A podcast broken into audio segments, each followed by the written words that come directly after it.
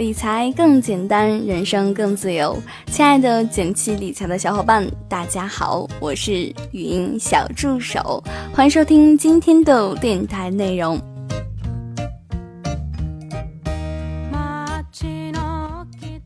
最近又到了一个有人欢喜有人忧的日子，对，就是七夕。今天我们来跟大家谈谈情，说说。但是先别慌，关注“简七理财”公众号，可以看到我们更多解读的推送内容。故事是这样的：我的一位好朋友欧小姐，最近成了我们圈子里的中心人物，因为她写了一份订婚合同。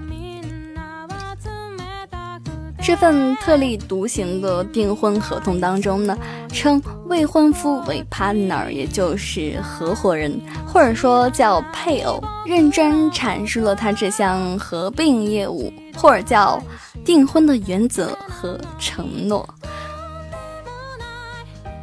合同当中呢，有些很有意思的条款，比如说大到三观的追求，小到吵架后不离家出走。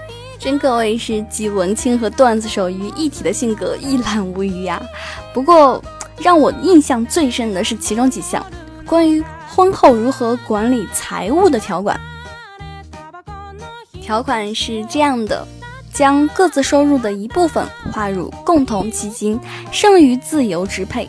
每个月呢，给双方父母零花钱。他交工的比例比我高点，因为我买衣服、化妆品的开销大呀，而且我打扮他也受益，所以要支持我、体谅我。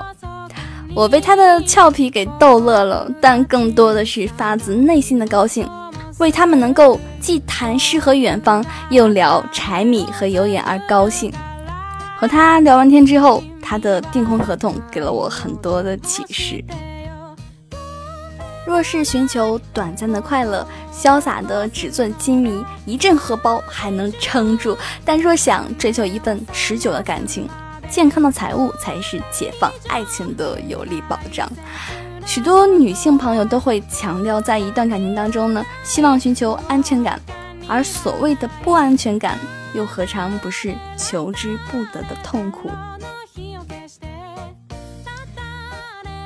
又或者？我爱及时享乐，每年都得出去玩上三五趟。你想储备粮草，觉得应该先苦后甜。消费观念、财务观念都反映着我们每一个人的生活态度、性格习惯，甚至是三观。其实许多时候呢，矛盾背后是更多的差异性。如果你真的不想被。买把刀的琐碎消磨感情，最好的办法绝不是避而不谈，而是更早的磨合你们的财务观。那么，如何优雅的开始磨合呢？身边一些较好的沟通了这件事的朋友，还是给了我们很多经验。L 小姐戏称与男友讨论财务的过程是一番洗脑。我先问她，她希望今年实现什么愿望？他说想要新车和两次旅行，那么我就用残酷的事实告诉他，如果按照他以前的花法实现愿望没有戏，按照我新的规划可以实现，他就乖乖的按照我的做法去做啦。简七一直说理财就是理生活，在爱情中，财务也是成全两个人美好的工具。如果两个人并没有齐心奔走的方向，谈钱可能就是各怀心事，或者是迷茫无用。其实讨论也是有技巧的，观察彼此的消费理财习惯，互相适应是更好的选择。而在具体的场景中，顺带着讨论一些相关的话题，也会让这样的讨论更自然，也更有价值。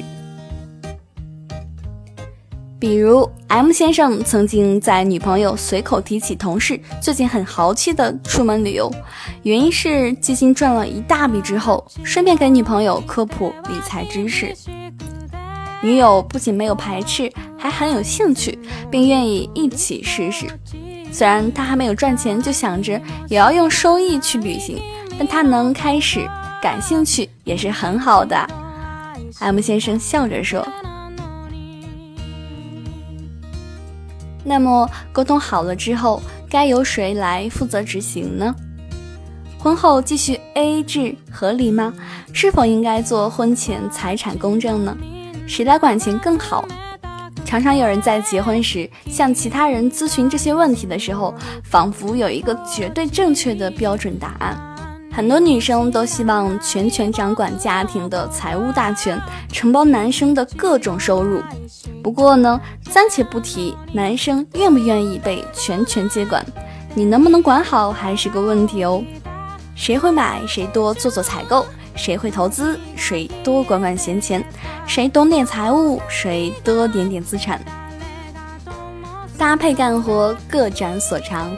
而任何大的决策都建议商量后一起做出，包括设定财务保险目标、进行大项开支、大额投资、制定年度预算、购买商业等。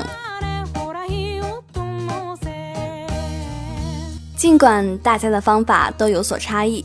但在所有成功处理财务沟通问题上的伴侣身上，都有一个共同的基础，那就是彼此的信任和共同的参与。